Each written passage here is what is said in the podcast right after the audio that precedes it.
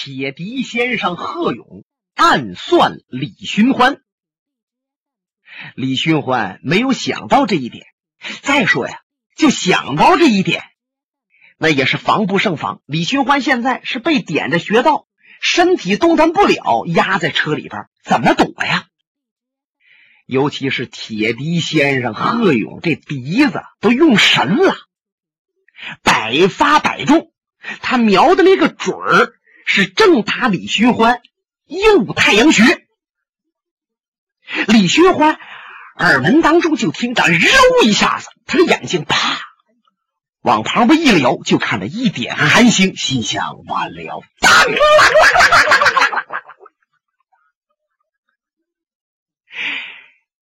李寻欢琢磨：“嗯，怎么那个钉打在我这脑袋上边，还出了当啷啷的声了呢？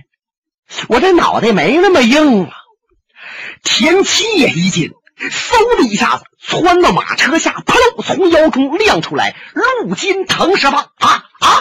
什么人？什么人？怕对方再打暗器，他把陆金藤十棒捂得跟风车似的，风雨不透。原来。是少林大师辛梅把李寻欢给救了。辛梅的耳音极佳，他的眼睛还没等看着那钉过来呢，树林那面铁笛先生一吹笛子，噗，这一声他就听着了。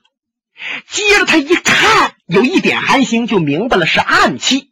他随手把自己手上这株佛珠唰啦抖起来了，当啷，正好打在钉上。就这手功夫，真是震世骇俗啊！你有的人就是练一辈子，也练不到这种程度。阿弥陀佛，老和尚双掌合十，一打符号。可是铁笛先生在暗中，请不要如此胡为。和尚看着钉。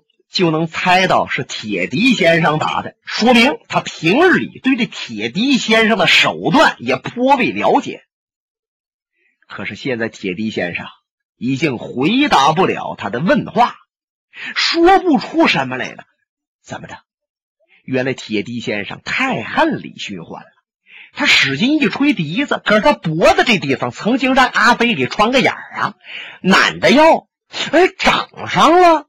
用布条缠上，他使劲一较劲，把这伤口给挣开了，鲜血往外一流，咕噜噜咕噜噜，好像啊咽喉处都进进去血沫子了，说话说不出来，他就蹲在那树底下了。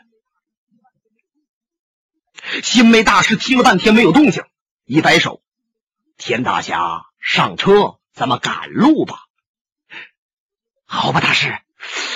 哎呀，这天气怎么不行？我在李寻欢那面啊，差点当了替死鬼。多亏我王谦轻身，想抓那酒壶喝口酒，要不然就玩完了。对我让李寻欢呢靠在窗边，有谁打呀，尽管打他。这天七坐当间了，李寻欢坐那边去了。啊，咕噜噜噜噜，咕噜噜噜，嘎吱嘎吱嘎吱嘎吱嘎吱。外面的僧人。是继续赶车向前，就他们呢，这样走了一天的路，第二天又继续取道奔嵩山。哎，一看前边啊，恍恍惚惚有个村镇，旁边呢有一个小土丘，山上边长着几棵秃松，大部分都让雪呀给漫盖住了。就在路边那个雪沟之内，腾身就窜起来一个人。可，这个人呢，身体既高大还快，嗖的一下子跃到路当阳，抬一手把这马缰绳抓住了，使劲往怀里那么一裸，就这高头大马都没架住的一裸，马失前蹄，扑通趴在地上。赶车的慧光、慧明、慧智、慧亮全都急眼了，嗖嗖嗖蹦下车来。喂，你什么人？如此胆大，竟敢拦我们的马车！拦马的这个主一说话，声音特别洪亮，好像啊是顺着脑门子这地方钻出来的。李寻欢在这里吗？让他给我出来！”李寻欢、新梅大师和田七在车里边顺窗往外一瞧，哎呦，拦车这位长得挺凶啊，身材在八尺开外，脑袋跟柳冠斗似的。最出奇的是他这个大肉鼻子，几乎啊有半尺来长，和这鼻子也太大了，占他那脸儿啊三分之一还要多。那鼻孔也大，现在鼻子翅一扇，就跟那小喇叭似的。大嘴叉，大板牙往外呲呲着，要没有耳朵筋拦着，他那嘴呀就跟螺丝转嘴，得耍了圈儿胸脯子挺着。他那两只手有点发绿发黑，一瞧这两只手，前妻瞧瞧新梅大师，可能他是一哭。新梅一听啊，这心中也忽悠一下子。一哭，他善用一对青魔手，据说他的青魔手啊带毒，给谁划了上一下啊，立刻就得毒死。白晓生排兵刃谱，一哭这件青魔手排在第九。呃，据说因为一哭知道自己被白晓生排在第九位，他急眼了，多少次要杀白晓生。有人说呀，白晓生之所以老到少林寺做客，和我们这些和尚相谈，一样是和我们处的挺好。再者说呢，也是躲一哭。那说一哭自认为武功有多高呢？他认为天下第一，谁也不是他的对手。田七瞧瞧李寻欢，见李寻欢微合二目，神色安然，身子靠在这车边好像睡着了。田七这气儿又上来了。李寻欢的李寻欢，不怪你是梅花道，看看你交往的这些朋友。都是狐朋狗友，江湖下死了。李寻欢把眼睁开了。哎呦，你还别抬举我，我李寻欢还真不配交一哭这样的朋友。如果我没猜差，是因为前些日我杀了他的弟子秋毒，现在他是来杀我的。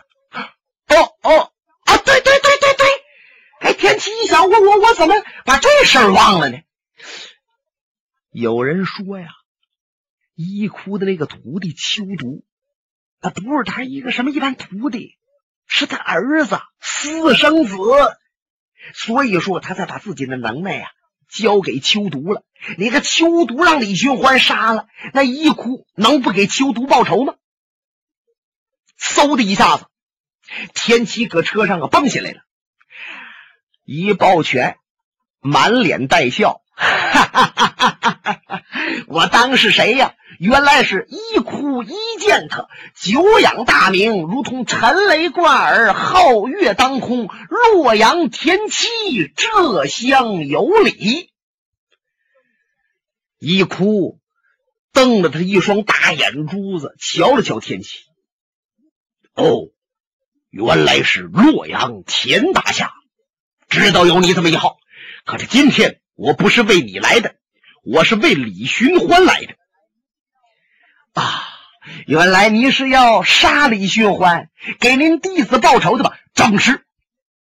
哎不瞒您说呀，这李寻欢不单是杀你弟子的凶手，他还是臭名昭著、万人应诛之的梅花道。嗯，哎，这梅花道这个事儿啊。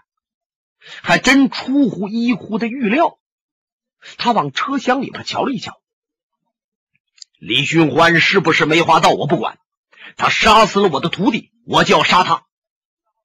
新梅大师在车里边答话：“一施主，李寻欢是梅花道，我们要把他押到嵩山少林寺，再请来很多江湖的剑侠们，大家主持公道。”铲除他这个恶人，那么到那时您的弟子的仇不就报了吗？请您现在不要拦挡车辆，我们还是到少林寺去吧。说话的老和尚是少林的新梅还是新湖？那新湖是方丈啊，哎，这新梅呀是护法大师，也就是说是少林寺的二把手。新梅点了点头，贫僧是新梅。嗯，我一哭平日里对少林寺的心湖心梅还是颇为佩服，因此我就不找你们麻烦了。你们只把李寻欢交给我，我杀了他。不趟你们这趟浑水，我就走。阿弥陀佛，施主，我已经和你说清楚，要把李寻欢带到少林寺处罚。走，我现在就想杀他。你谁不让我杀他，我就先把拦着的人杀掉，再杀李寻欢。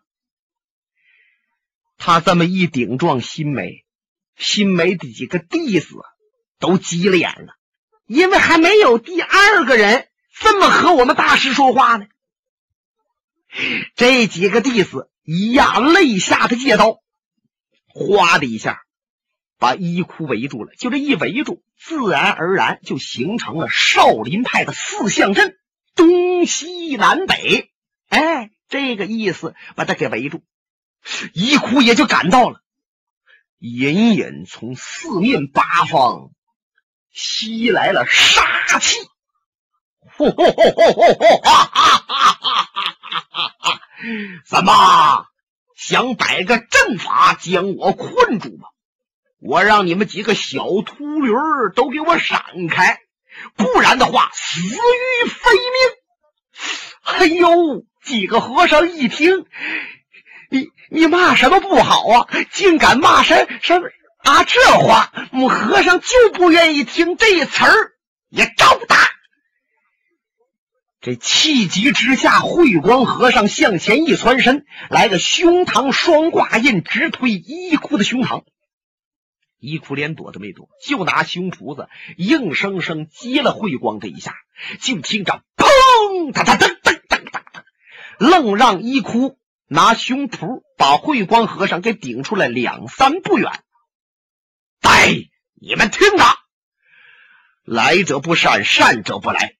我既然敢劫你们的马车，别说你们这几个和尚，就是那老和尚心梅，少林寺的方丈新湖，和我动手也未必是我的个儿。新梅和尚一听，火也上来了。本来一呼就是个江湖下三门剑侠，反正这一般说呀。只要提谁是下三门剑侠，就是下三滥人。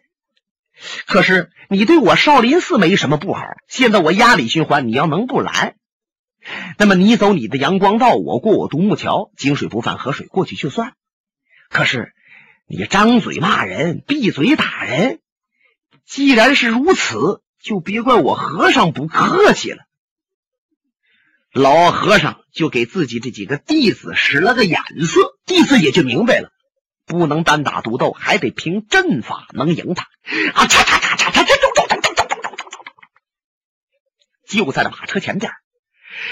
四个僧人把衣库圈在当中，利用阵法将他缠绕。开始衣库真没这么在乎，还想找机会窜出去。可是他一看，四个和尚。布眼找的非常准，一点破绽都没有，一点空隙都没有，怎么能够窜出去啊？洛阳田七刚才还有点心惊，现在一看，他把手背到后面去了，心想：少林功夫独树一帜，一哭你就哭吧。贸然间就听着，哒，啷啷啷啷啷啷啷。扑通扑通扑通扑通，四个和尚全都是仰面栽倒，顺着鼻子往外淌黑水。再瞧，一哭的身前左右已经是团团黑烟。新梅大师暗叫不好，赶紧一叫天华宝盖闭气功，提了一口气从车上下来了。一哭。你怎么能够用毒伤人？哈哈哈哈哈！老和尚，既然窃据我青魔掌的毒，你就应该把李寻欢交给我。不交出李寻欢，你就请等一死吧！说着话，张牙舞爪，抡动他的青魔手，奔老和尚新梅来了。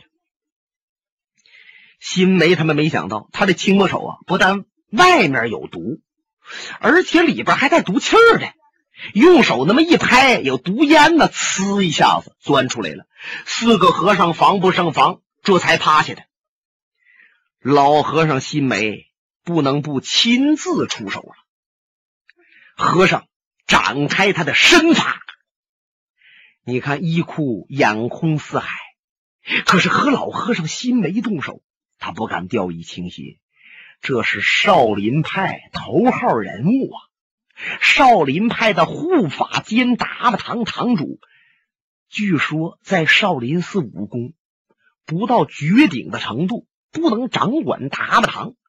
少林派的七十二绝技，可能这老和尚都掌握。哎，因此一哭动上手，他就是进一招看三招，两个人啪啪啪啪啪，揉揉揉揉揉，你来我往，打在一起，战在一团。新梅和尚也不想急于取胜，他知道十合二十合想拿下一哭，那不可能，怎么也得在五十合开外，所以他也是个稳扎稳打呀。少林派讲究二十四个字的功夫：挑篮捉切、搂打腾风、踢弹扫挂、以碰几靠、勾挂连环、闪转腾挪。那么新梅就把二十四字口诀运用的妙到毫巅。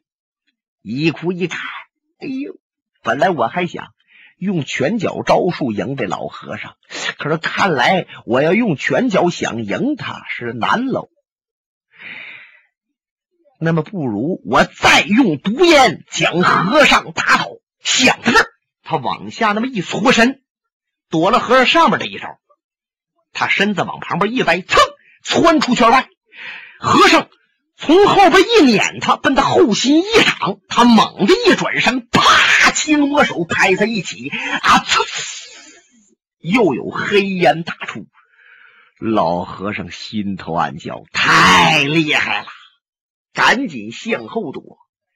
烟在一人高左右打过来的，他蹲身子躲上面的烟。可是还得赶紧闭气，不闭气就迷糊。就这么闭气，还感觉到这个鼻子眼儿那地方火辣辣的，嗓子眼儿啊，就像拿刀割了一样。这得说老和尚内功深湛，拿气叫着把这毒烟才逼出体外，不然的话早完了。李寻欢本来是被押到少林寺的人，无论是半道被伊窟所杀，还是到少林寺被出产，反正李寻欢是没好。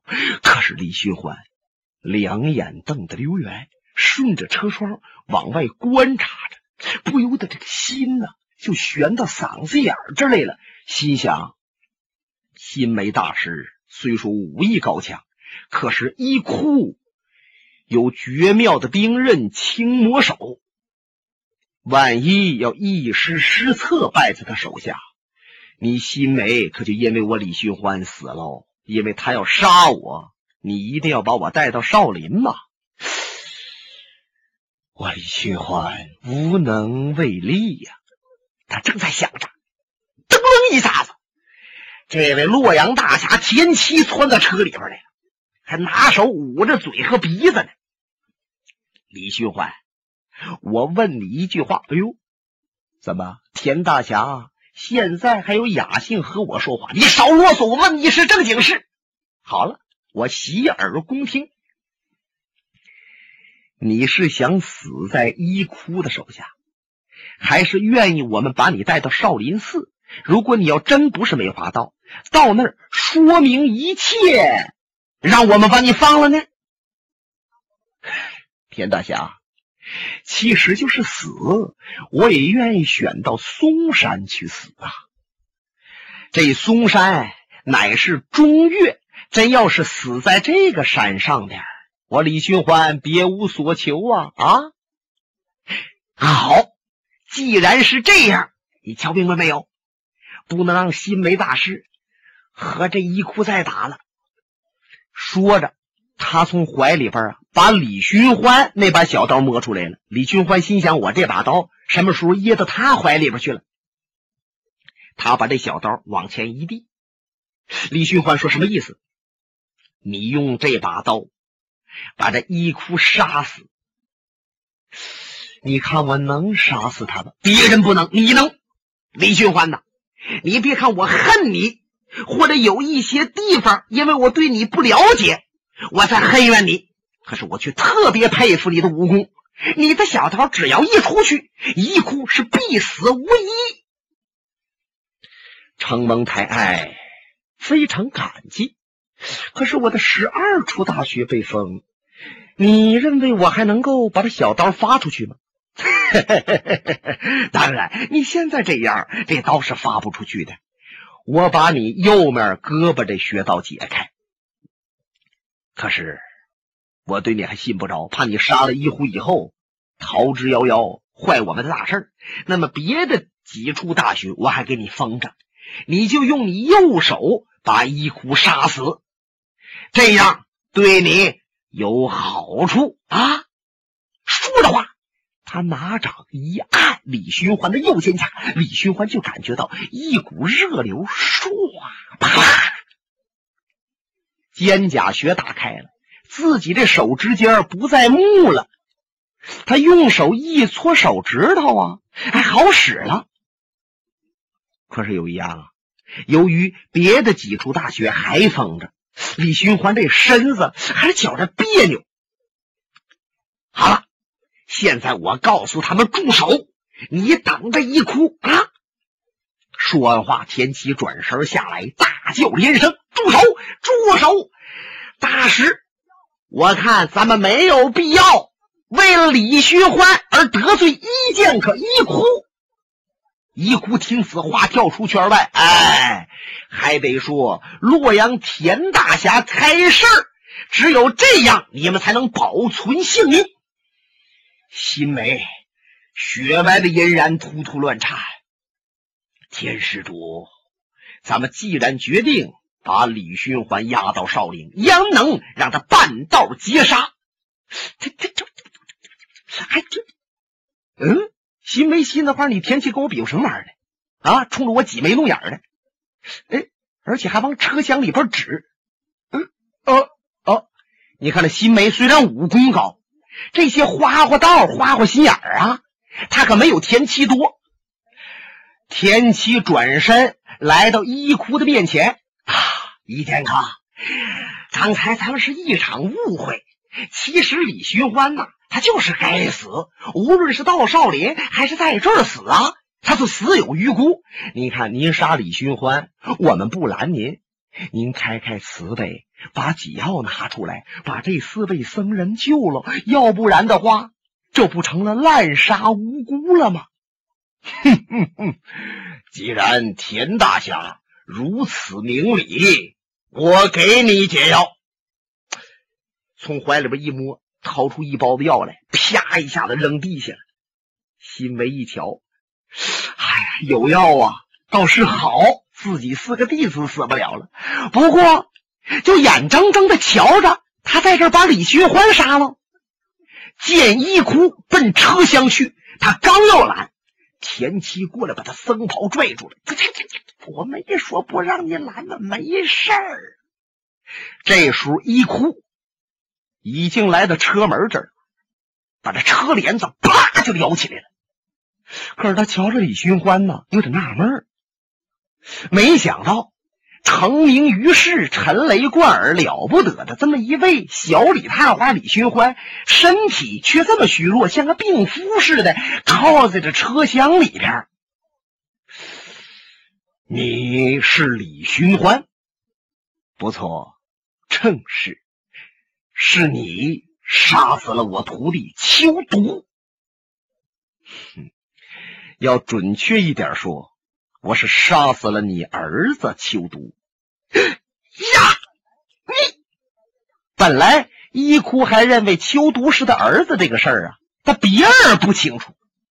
没成想李寻欢一句就给他点出来了，气炸的心肝肺，挫碎口中牙，呼的一下把青魔掌就举起来了。啊！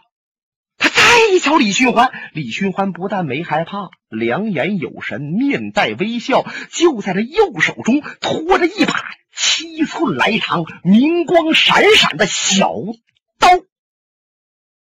本节目由哈尔滨大地评书艺术研究所研究录制。